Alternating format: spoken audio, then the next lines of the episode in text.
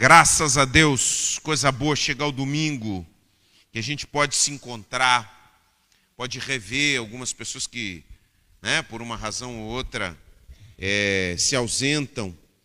E aqueles que a gente não vê durante a semana, é muito bom a gente se reencontrar. Aleluia. Glória a Deus. Eu quero encerrar essa nossa nossa série de mensagens sobre o reino de Deus trazendo hoje uma palavra sobre pacificação, como ser um pacificador. E há um texto bíblico nas bem-aventuranças que dizem o seguinte: Bem-aventurados os pacificadores, porque eles serão chamados filhos de Deus. Interessante que eu eu busquei na internet, né? Imagens, a gente vai montando o PowerPoint, a gente vai buscando imagens. E eu coloquei a palavra pacificador. Eu nem sabia que existia um personagem de HQ, de histórias em quadrinhos, chamado O Pacificador. Aí eu descobri esse personagem. Agora eu achei tão interessante que o pacificador ele tem uma arma e tem uma faca ali do outro lado. Misericórdia. E as cruzes do lado. Eu achei tão sugestivo isso. Eu achei altamente sugestivo. Eu digo assim: isso tem tudo a ver com o encontro, a batida do reino de Deus com o reino das trevas. Os homens os homens de mentalidade carnal acreditam que esse cara, desse jeito, é assim que se consegue pacificação. Só que do outro lado está a cruz. E a cruz nos chama para outra coisa. A cruz foi erigida para que nós buscássemos um outro caminho. Não há caminho para a paz a não ser por meio da cruz de Jesus. E você, meu irmão, você que se diz seguidor de Jesus, você é chamado a ser um pacificador nesse mundo. Você que é do reino de Deus, você que está no reino em espírito em verdade, você foi chamado a ser um pacificador conforme Jesus, não conforme o mundo. Forças de pacificação foram mandadas por o Afeganistão, Estados Unidos. Foram para lá, ficaram nove, dez anos postado, gastando dinheiro, comprando arma, arrebentando bomba. Resolveram alguma coisa? Pergunto. Resolveram? Saíram de lá, a situação ficou pior do que estava no começo. Porque não há pacificação pelas armas, pela violência. Estados Unidos, país mais comprador de arma que tem, volta e meia e rompe a violência. Os lugares que têm comprado a ideia das armas como um caminho para a pacificação são os lugares que criam uma cultura de violência. E a cultura de violência não promove jamais a paz. Essa é a realidade. Não existe. E Jesus nos chama para ser pacificadores. Bem-aventurados os pacificadores. E hoje eu quero compartilhar como nós podemos ser esses pacificadores. Porque o mundo é um mundo conflitivo. Há conflito lá no seu trabalho, há conflito na sociedade, há conflito nas lojas, há conflito é, nas famílias, há conflito nos bairros. Há uma quantidade tão grande de raiva nas pessoas armazenadas que vem de cima. Então as pessoas sofrem e ao sofrerem elas vão despejando sua raiva na pessoa que fica mais suscetível e mais fraca perto delas. Então você vê que o patrão, encurralado por um sistema, oprime o seu, o seu empregado, o seu empregado ressentido chega em casa, tantas vezes para esquecer, bebe, maltrata seus filhos, seus filhos indignados saem para a rua e oprimem aqueles que são menores do que eles, e assim nós estamos num ciclo de raiva, de ódio, de injustiça, de guerra. E é tão interessante que as pessoas ainda, né, aqueles que são astutos, manipulam a raiva das pessoas para ganharem dinheiro. Sei quantos de vocês usam o YouTube? Quantos de vocês usam o YouTube? Para ver vídeos, ver música, show do Roberto Carlos, coisas do gênero, pregação da igreja, aleluia, também. Compartilhe os vídeos, querido, é uma boa. Mas nós assistimos, e quando você tem lá no seu. É interessante, porque o, eles, o vídeo ele funciona de uma determinada forma. Aí você chega lá no vídeo, e aí as palavras que se usa para atrair a nossa atenção. Vejam só, coloca aí, vamos colocar aí. Depois a gente volta. Bomba! Não é assim, aqueles, aqueles, o primeiro vídeo que aparece, você coloca ali bomba. Aí alguma coisa, é uma linguagem bélica. Ou se não, Fabiano destrói Luciano em debate. Destrói. Né? Aí Outro coloca, o Luciano humilha Fabiano na rua e tal. Então, toda a linguagem que chama a atenção, toda a linguagem que promove visualizações, ela tem um teor bélico, um teor conflitivo, porque é isso que dá ibope. Eu me lembro, eu sempre escrevi, continuo escrevendo, mas quando eu tinha o um blog, então eu acessava ali quantas pessoas elas visualizavam o, a, o texto que eu escrevia. Quando eu nunca fui amante da polêmica, assim, fazer polêmica e tal, mas toda vez que eu tocava um ponto polêmico, assim, as visualizações do texto, elas não multiplicavam por dois, elas multiplicavam por vinte. Entendeu?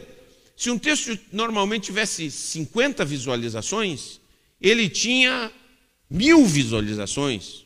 Entendeu? Uma coisa louca que se tocava. Então, qual é o pensamento de quem quer surfar nessa onda? Tchê, eu tenho que atacar alguém. Eu tenho que pegar e fazer uma coisa que mexa com os brios, que incite as pessoas a terem raiva. Vejam só, era esse o caminho que se propunha. Quando eu lia algumas coisas, percebia que era assim. Mas eu decidi, eu não vou fazer esse jogo, porque eu não estou para isso. O meu papel no reino de Deus é confrontar o que precisa ser confrontado. Mas, acima de tudo, também cumprir o meu papel de pacificador. Não quer dizer que não vamos ter conflitos, não, vão, não quer dizer que o reino de Deus não implique enfrentamentos, Jesus teve enfrentamentos, mas uma das prioridades nossas é entendermos o que é a pacificação segundo o reino de Deus, que não é conforme os homens pensam, nem conforme aqueles que vendem armas pensam, mas é conforme o que a Bíblia nos esclarece e que o estudo que aí a gente tem que olhar para a Bíblia com atenção, olhar para os evangelhos com atenção, que Jesus nos fala, para entendermos como funciona a pacificação. Como nós podemos ter uma escola pacificada. Como nós podemos ter uma família pacificada. Nós não vamos resolver o, o problema do mundo. Não vamos resolver. Mas nós podemos ser uma grande bênção. Nós podemos ser filhos de Deus reconhecidos porque somos pacificadores. Somos pessoas que entenderam como funciona esse processo biblicamente. E quando nós entendemos, olha só, gente, eu vou dar algumas coisas aqui. Nós vamos falar algumas coisas. Quando nós entendemos o ensino, eu vou falar três coisas aqui fundamentais. Quando nós entendemos o ensino bíblico sobre isso, nós vamos ver como o ensino bíblico ele é profundo e como o ensino bíblico ele nos leva para um caminho efetivo de pacificação nos lugares onde nós estamos. Se buscarmos o caminho da palavra, o caminho de Jesus, nós vamos ver mudanças substanciais nos lugares onde nós estamos. E o grande motivo pelo qual Deus nos chama para a pacificação é porque, primeiro, presta bem atenção, Deus fez as pazes conosco. Deus declarou paz conosco. Nós estávamos em rebelião com Deus. Essa é a Bíblia, é isso que a Bíblia diz.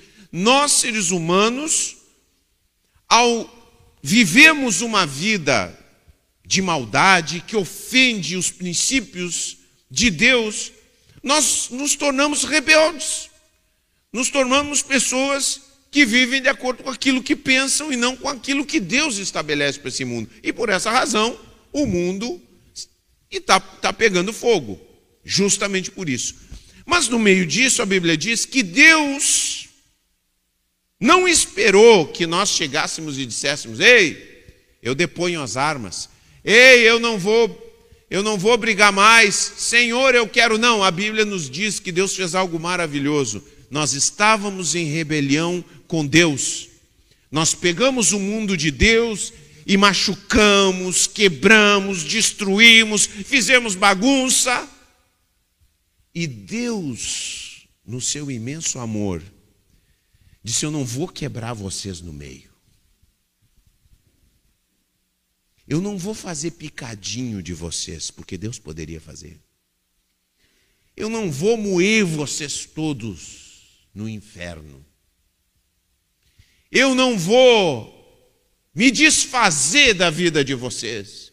Eu não vou implodir esse mundo. Não. A Bíblia nos diz que por meio da cruz, Deus disse assim: paz antes que nós disséssemos paz. Nós não queríamos paz, nós estávamos quebrando tudo. E o Deus Todo-Poderoso disse: paz, por meio da cruz. E por essa obra pacificadora, porque Ele fez isso por nós, Ele diz assim: escuta só, eu fiz paz com vocês. Agora, da mesma forma que eu fiz paz com vocês, é a hora de vocês se tornarem pacificadores. Por isso, bem-aventurados os pacificadores, porque eles são chamados filhos de Deus. Porque é um sinal. Olha só, o homem que realmente foi tocado por Jesus, o sinal é que ele faz paz. Eu, antes de conhecer Jesus, eu era muito briguento. Brigava Negócio de, de, de, de briga na rua andava sempre rolando. Até tentava melhorar, mas não conseguia. Sempre eu tinha o dom da confusão. Onde, onde eu estava tinha confusão. E às vezes as pessoas estavam quietas e eu tinha que provocar. Eu tinha que ir lá incomodar, eu, eu tinha que, que buscar a briga. E depois que eu estava no meio da briga, mesmo que eu estivesse apanhando, eu já perdia já o, a noção da coisa e não tem. Vamos rolar aqui, vou apanhar, mas o negócio já, já, me, já tinha me acostumado à, à, à dor. E nesse sistema, eu fiquei até conhecer Jesus. E quando conheci Jesus, então veio a pacificação do meu coração. E aí, aqueles com os quais eu brigava, eu disse: paz, deu, chega, nunca mais Nunca mais eu levantei os punhos para bater em quem quer que seja. Porque Jesus pacificou meu coração. Jesus pacificou. E Ele nos chama a pacificação nesse mundo que está em guerra. É guerra. E nós somos os portadores da paz. Deixo-vos a paz a minha paz vos dou. Eu estou ainda na João Ferreira de Almeida, lá do, do, do antigo, né, do Voz. Eu decorei por aí, né? Minha, minha primeira Bíblia. Mas eu deixo a minha paz, a minha paz eu dou a vocês. Vamos lá na, na versão mais moderna. Bom, três coisas aqui que nós precisamos entender. Três coisas, três princípios que nós precisamos entender para nós sermos pacificadores. Primeira coisa, não há paz sem justiça. Não há paz sem justiça. Tem um texto bíblico que diz que a justiça e a paz se beijaram. Vamos ler esse texto? Quero que você abra sua Bíblia em Salmos 85, do 10 ao 13. Salmos 85, 10 ao 13. Lá no meio da Bíblia, você acha Salmo. Texto maravilhoso. Que ele é tão cristalino, tão cristalino.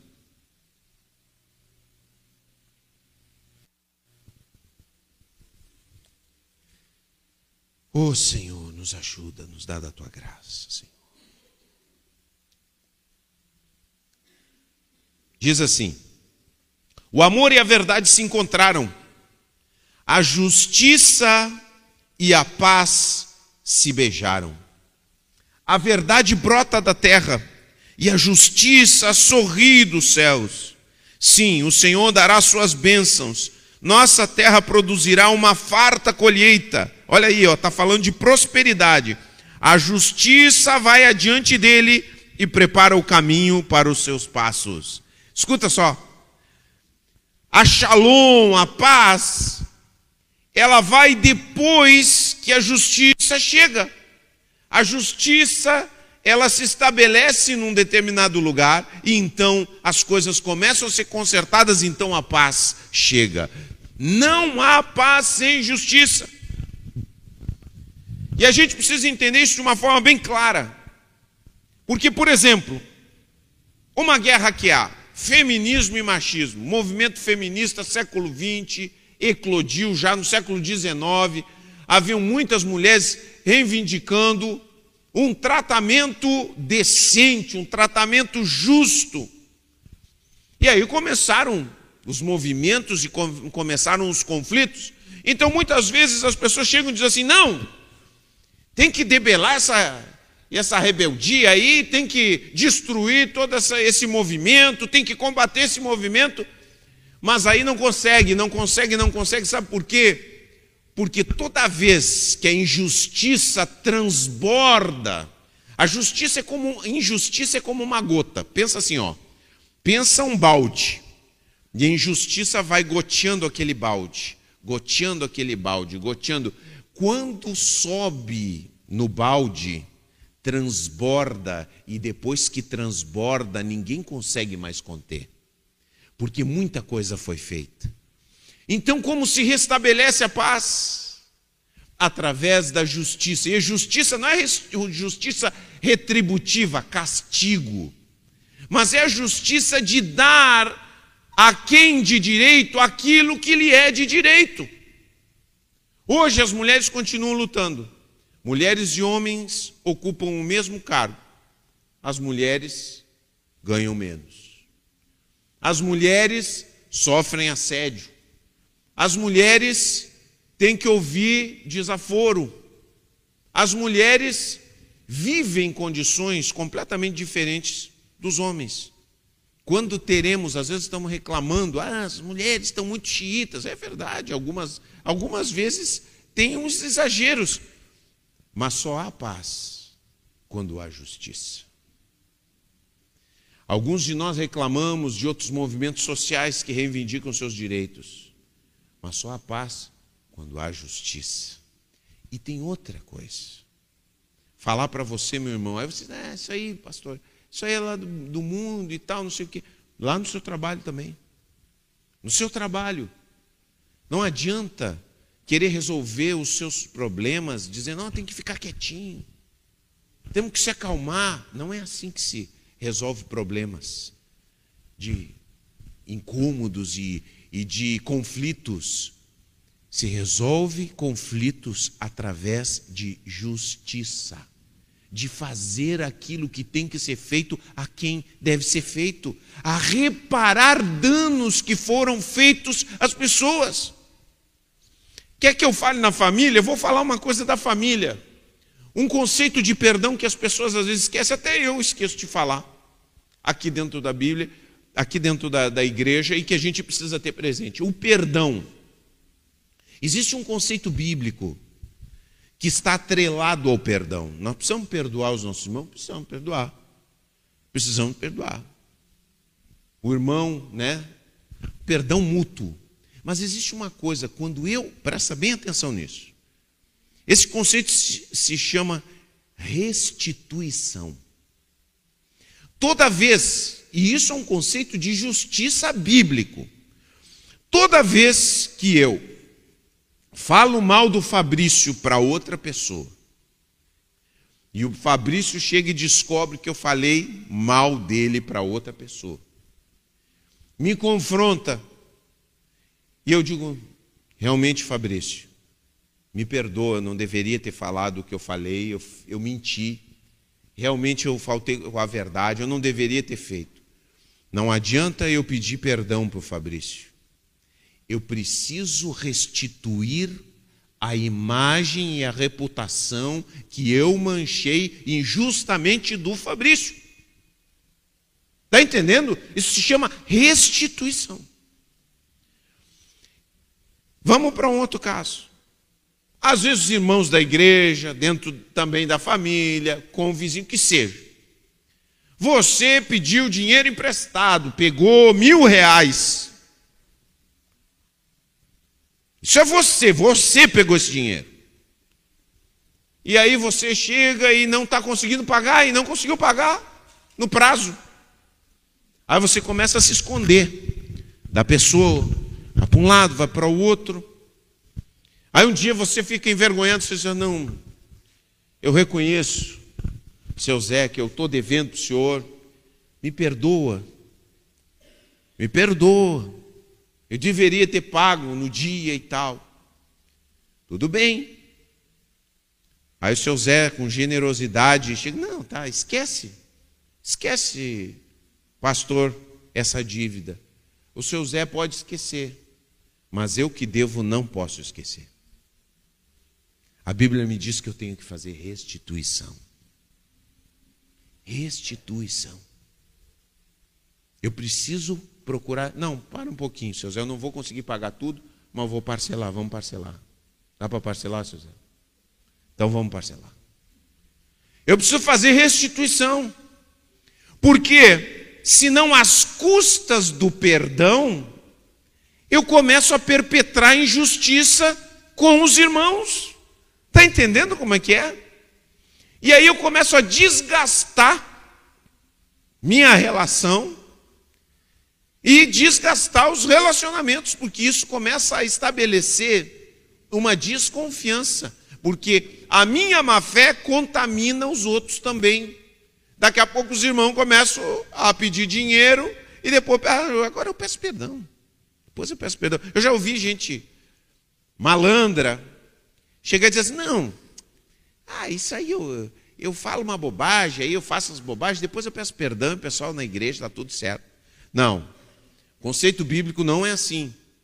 Você manchou a reputação de alguém, você tem que. A pessoa perdoa você, mas você tem que restituir a reputação dele. Você tirou dinheiro, você tem que restituir o que você prejudicou da pessoa. Está entendendo como é que é, meu irmão? Restituição. Quando temos o entendimento, isso que aconteceu com Zaqueu. Zaqueu roubava todo mundo. Ah, agora me converti. Aleluia! Que bom me converti, mas enchi a mala, né? Não, não é convertido. Não. Zaqueu sabia do princípio bíblico. Ele disse assim: Não, Senhor, agora eu vou restituir. A Bíblia estabelecia quatro vezes mais a quem você, no Antigo Testamento, quatro vezes mais aquilo que você roubou. Quatro vezes mais. Aí Jesus disse assim: agora teve salvação aqui. Por quê? Porque teve restituição. Isso é fundamental na nossa vida. Então, de repente, nas relações, marido mulher, quer dizer, você perturba sua esposa, diz coisas que não deveria dizer. Você tem que restituir isso aí. Você tem que primeiro parar de dizer bobagem e começar a elevar a autoestima da sua esposa. Mas muito. Quantas vezes você falou bobagem para ela? Ah, falei uns dois ou três. Então tem que fazer uns 30 graus aí. Amém, maridos?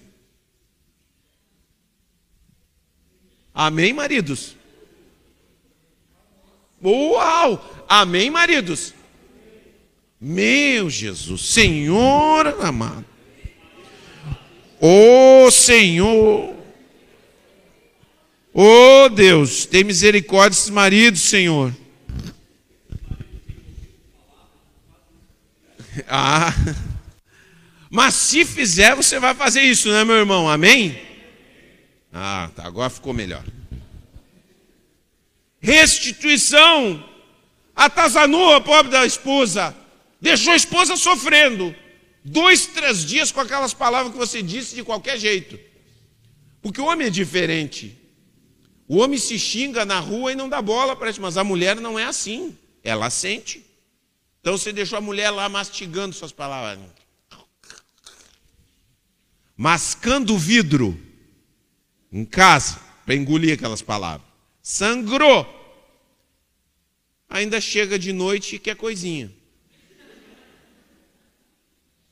Não. Restitui. Aí você começa a cantar: Restitui.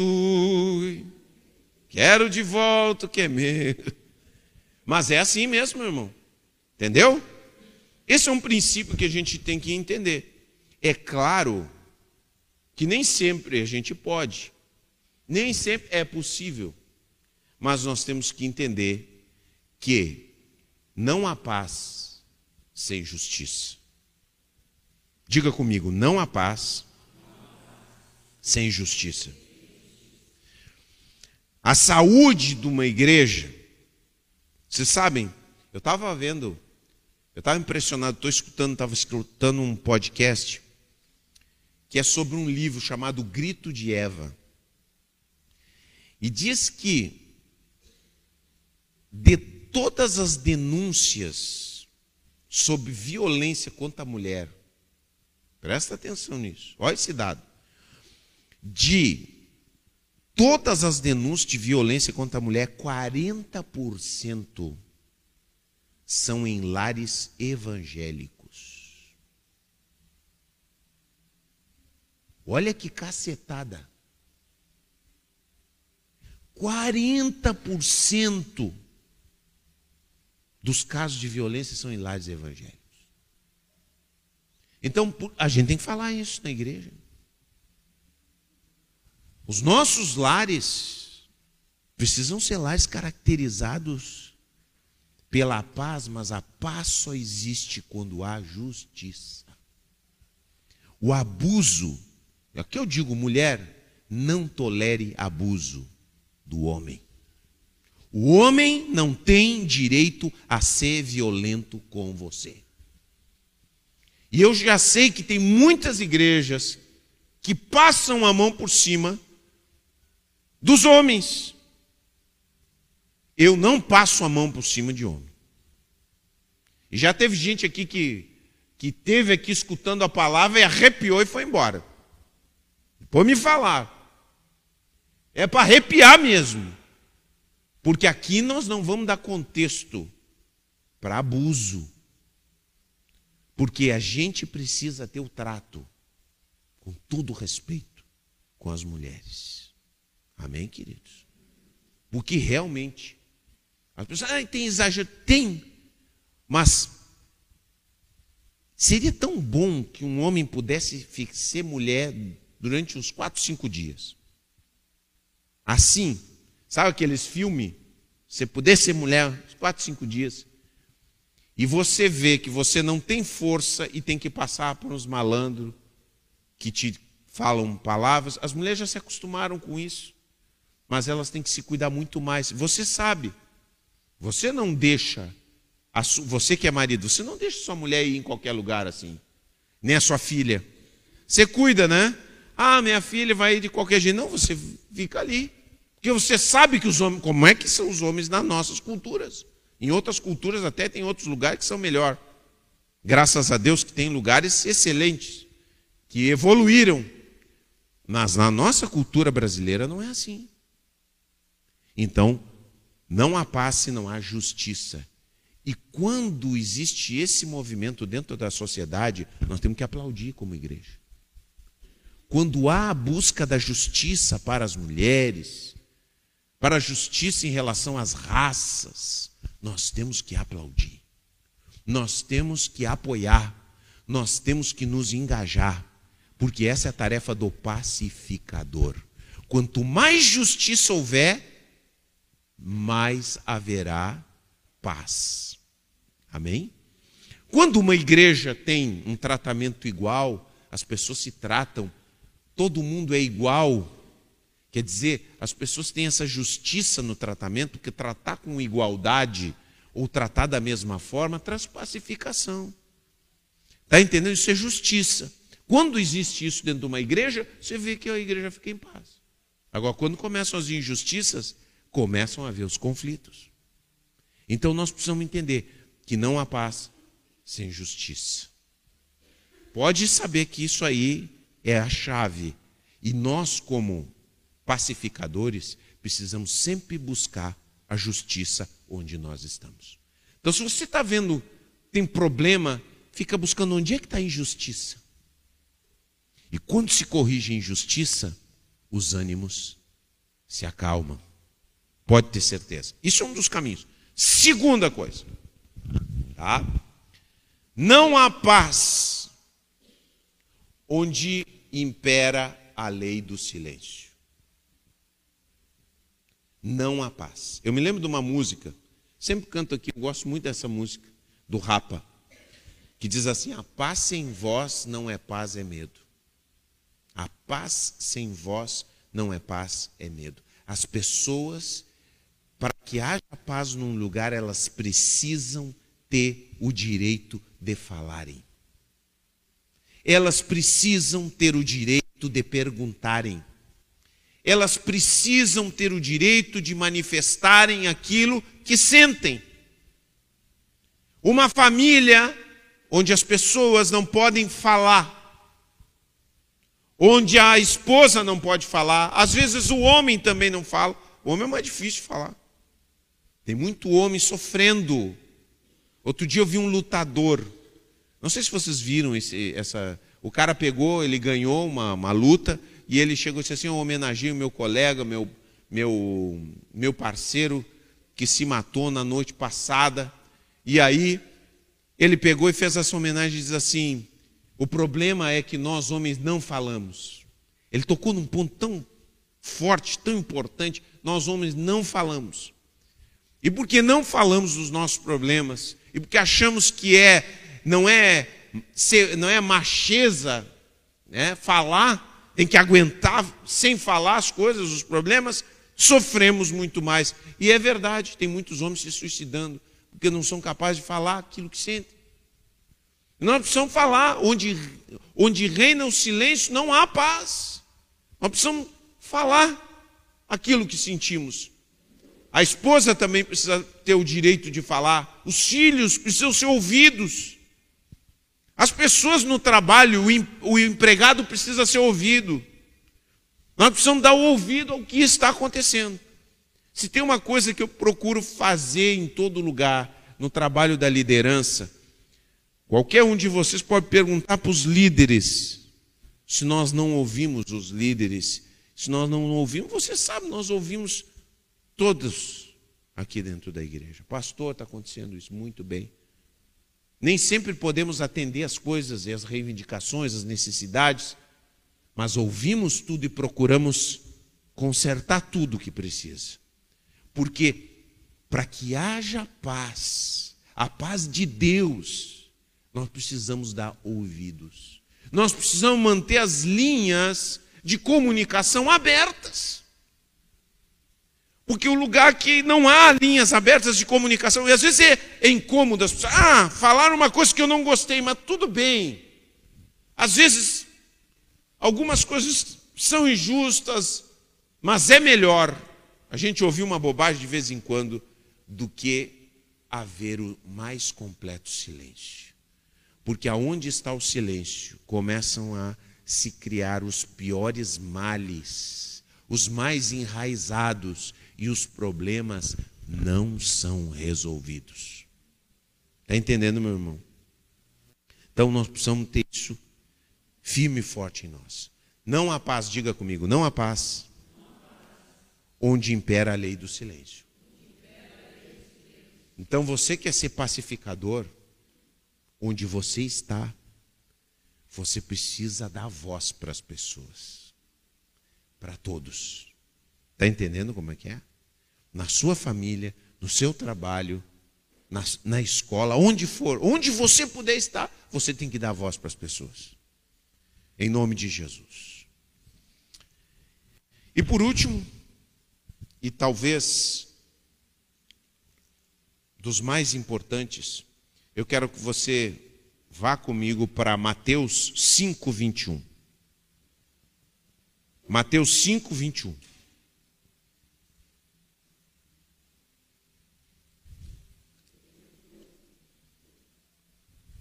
Eu acho tão interessante né, que, que Paulo, pode ver que Paulo viajava e ele recebia reportes sobre a igreja. O senhor estava sempre falando com ele e ele estava sempre falando com as pessoas. Haviam linhas de comunicação abertas.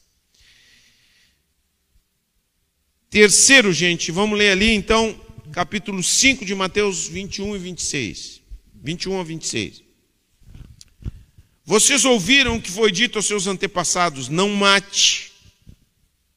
Olha aqui, ó, nós estamos falando de homicídio. Se cometer homicídio, estará sujeito a julgamento. Eu, porém, lhes digo que basta irar-se contra alguém para estar sujeito a julgamento. Quem xingar alguém de estúpido, racá. Esse é no original, racá. O racá vem de quando você, sabe, tira o, a, o catarro da garganta. É uma coisa de assim, ó, desprezo. Como que você arranca o catarro e joga no chão como um desprezo. Esse é o sentido. É meio nojento, mas é assim mesmo. Tá? Esse é o sentido da, da, do original. Corre o risco de ser levado ao tribunal e quem chamar alguém de louco, corre o risco de ir para o inferno de fogo. Presta bem atenção. Quando Jesus está falando do inferno de fogo, ele está falando de uma realidade metafórica aqui. Tá? Ele está falando de um lugar onde se, é o lixão de Jerusalém. Ao mesmo tempo que ele está falando de um lugar concreto, ele está falando de uma forma metafórica que aqueles que dão vazão à sua ira de forma violenta, se colocam em uma situação na qual arderão em um lixão, em uma situação de fogo mesmo, perigosa, destrutiva. Portanto, se você estiver apresentando uma oferta no altar do templo e se lembrar de que alguém tem algo contra você, deixe sua oferta ali no altar. Vá, reconcilie-se com a pessoa e então volte e apresente sua oferta. Quando você e seu adversário estiverem a caminho do tribunal, acertem logo suas diferenças. Do contrário, pode ser que o acusador o entregue ao juiz, juiz a um oficial e você seja lançado na prisão. Eu lhe digo a verdade: você não será solto enquanto não tiver pago até o último centavo. Isso tudo aqui, Jesus está falando de uma forma forte para a gente entender aonde pode nos levar a comunicação violenta. A comunicação violenta, como eu falei no começo, é um dos maiores caminhos para as guerras, onde quer que nós estejamos. Então nós precisamos buscar o caminho da comunicação não violenta. E como a gente faz isso? O caminho da pacificação é a comunicação não violenta. Aprender a falar de tal forma que a gente não cause incêndios. Amém, meu irmão? Então, você, eu e você, para, presta bem atenção. Eu e vocês precisamos aprender a lapidar as nossas palavras, a medir as nossas palavras, a cuidarmos aquilo que nós vamos falar de tal forma que as nossas palavras não causem incêndios. Está entendendo como é que é? Então nós temos que ter esse, esse padrão. Como é que eu vou falar isso aqui? Como é que eu posso colocar isso aqui? Como é que eu posso tratar essa situação? E a gente vai aprendendo, é claro que a gente vai cometendo erros, mas a gente tem que ter essa consciência. A gente não pode chegar assim. Você está cheio de raiva contra um empregado, contra um, alguém que está fazendo serviço para você. Você está cheio de raiva. Aí você está indignado, você fala com a sua esposa, você fala com um amigo e aquele cara. Tem, uns, tem gente que dá pilha na gente. É mesmo, vai, vai. E aí a gente fica intoxicado de raiva. Aí você chega e sai naquele naquele estado de alma e vai falar com a pessoa. O que, que vai acontecer? Não precisa nem completar. É isso mesmo. Vai acontecer aquilo que não presta, aquilo que não serve. Então nós temos que aprender a lapidar nossas palavras, a cuidar e falar num estado de alma no qual a gente possa realmente conversar. Porque, gente, eu vou dizer uma coisa para vocês: a coisa mais estúpida, a maior perda de tempo é bater boca. Presta atenção no que eu vou te dizer, vou repetir isso aí. Maior perda de tempo é bater boca. São dois surdos falando um com o outro. Já viu dois surdos? Ah, ah, ah. Vão gritando naquela escalada e ninguém ouve ninguém. Ninguém ouve ninguém. Então, meu irmão, você tem que ter dignidade. Você é um pacificador. Você é um filho de Deus. Deus fez as pazes com você. Você também tem que saber se postar. Ficar batendo boca. Quando uma pessoa levanta a voz e começa. Tá, tá, tá, entrou no, no padrão surdez absoluta, não ouve mais nada cai fora. Eu faço assim, sempre. Sempre, quando estou conversando com alguém, vejo que aquilo ali subiu. Subiu, subiu, subiu. Opa. De repente eu, eu já começo a dizer alguma palavra que eu disse, já aprendo para a próxima vez. Cai fora. Cai fora. Você não vai conseguir nada batendo boca com o outro. Você vai só se desgastar e você, você mesmo se destrói com, com o bate-boca. Então deu. Deu. Até em casa, meu irmão. Até em casa. Está com a esposa. Vamos de novo aí para os homens. Homem, a pegada é dura com vocês. Não, mas agora eu vou virar, vai ser para as mulheres. Entendeu? As mulheres que falam mais, né? Sim ou não, gente? As mulheres têm muito mais aqui, ó. Começam, ó, pá, pá, pá, pá, pá. Né? Quando, diz, quando a, a verborragia desencadeia ali é maior, né? Não sei como é que é na sua casa, mas eu já ouvi dizer que é, as mulheres são melhores para falar do que os homens. Então você, esposa, cuida. Bater boca não adianta. Quando você entra no ritmo do bate-boca, quando entra nesse nível de conversa, não se vai a lugar nenhum. O problema não vai ser resolvido. Então, o que, que a gente faz? Comunicação não violenta, em qualquer outro lugar. Freia. Não, calma. Vamos deixar para a próxima. Vamos procurar uma outra ocasião para conversar isso, porque agora não vai rolar. Não adianta. Não vai rolar. É assim que funciona. Em qualquer lugar. Em casa, com o seu vizinho.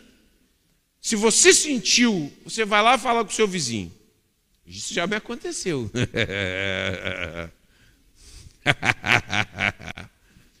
Você vai lá tratar um assunto com o vizinho. Vai lá e fala, oh, mas não sei o quê.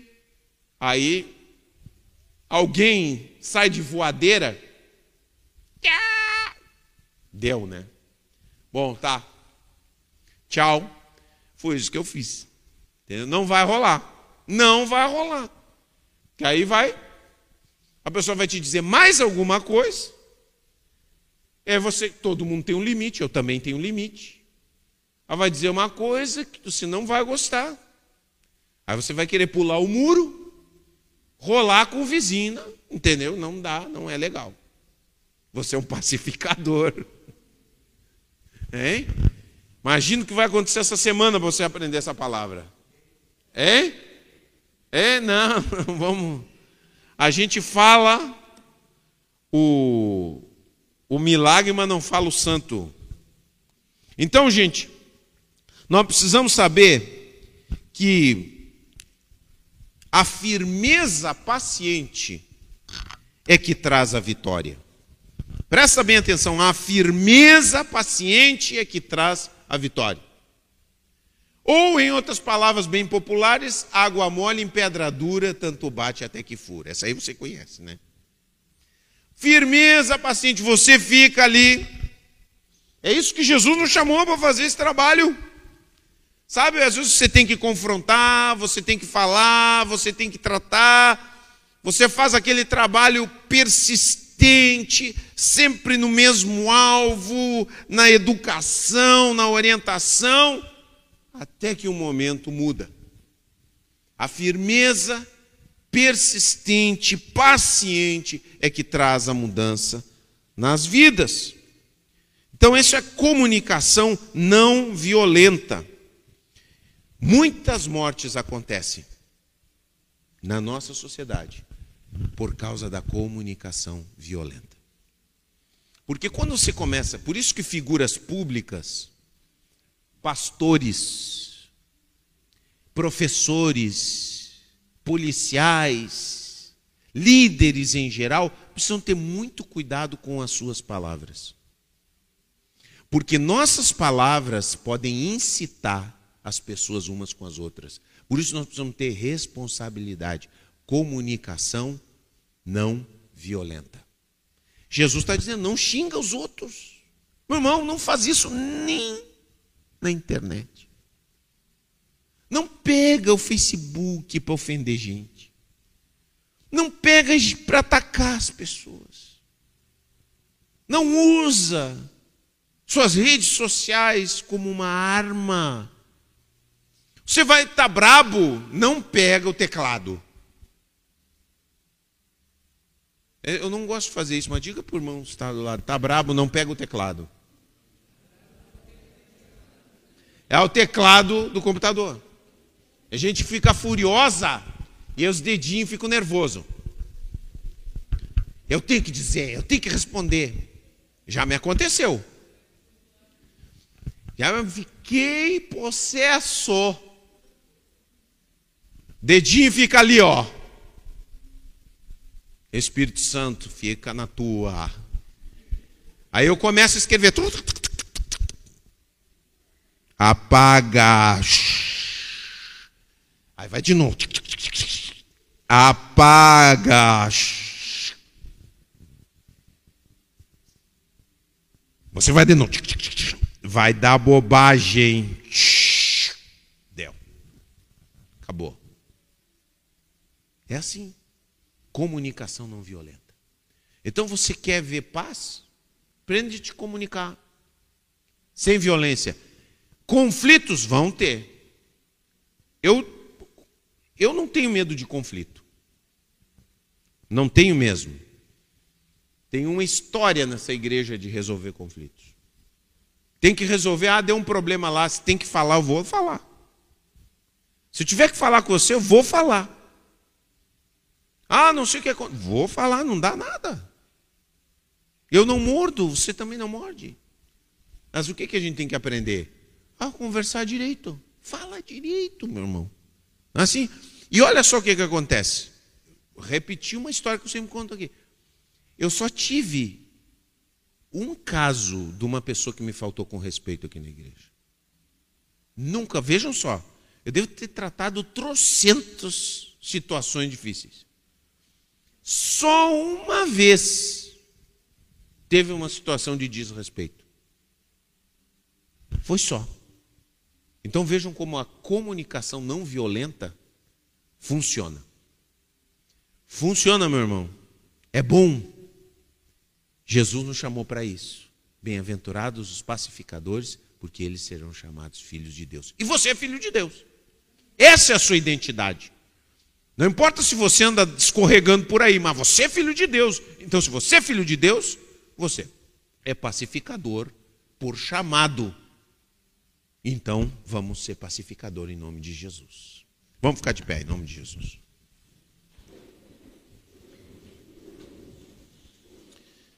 Aleluia. Coloca a mão no seu coração. A gente fica agitado muitas vezes. O mundo nos coloca em guerra. Mas sossega, não sei qual é a tua situação. Sossega. Leva como direção para a tua semana. Você vai ser pacificador. Você não vai botar lenha na fogueira. É isso que Jesus nos traz e nos ensina pela sua palavra. E não esqueça, não há paz sem justiça. Não há paz onde impera a lei do silêncio. E não há paz com comunicação violenta. Precisamos comunicar sem violência. Senhor nosso Deus, nosso Pai, te agradecemos pela tua palavra que é, Senhor, para nós uma luz. Senhor, cada vez que eu mergulho para entender, Senhor, o caminho do teu reino, mais, Senhor, eu fico é, perplexo e maravilhado com aquilo que tu nos ensina, Senhor. Ah, se a tua igreja cresce, ah, se cada um de nós cresce, como veríamos maravilhas nas nossas vidas, Senhor. Nos ajuda, Senhor. Ajuda a tua igreja a entender seu papel, sua identidade de pacificadora, Senhor. E possa ser instrumento em casa, instrumento na escola, instrumento na vizinhança, instrumento na família, na igreja de pacificação. Usa-nos para a glória do teu santo e bendito nome. Amém. E amém. Aleluia. Glória a Deus. Que Deus nos abençoe e nos ajude a permanecermos no caminho do reino de Deus.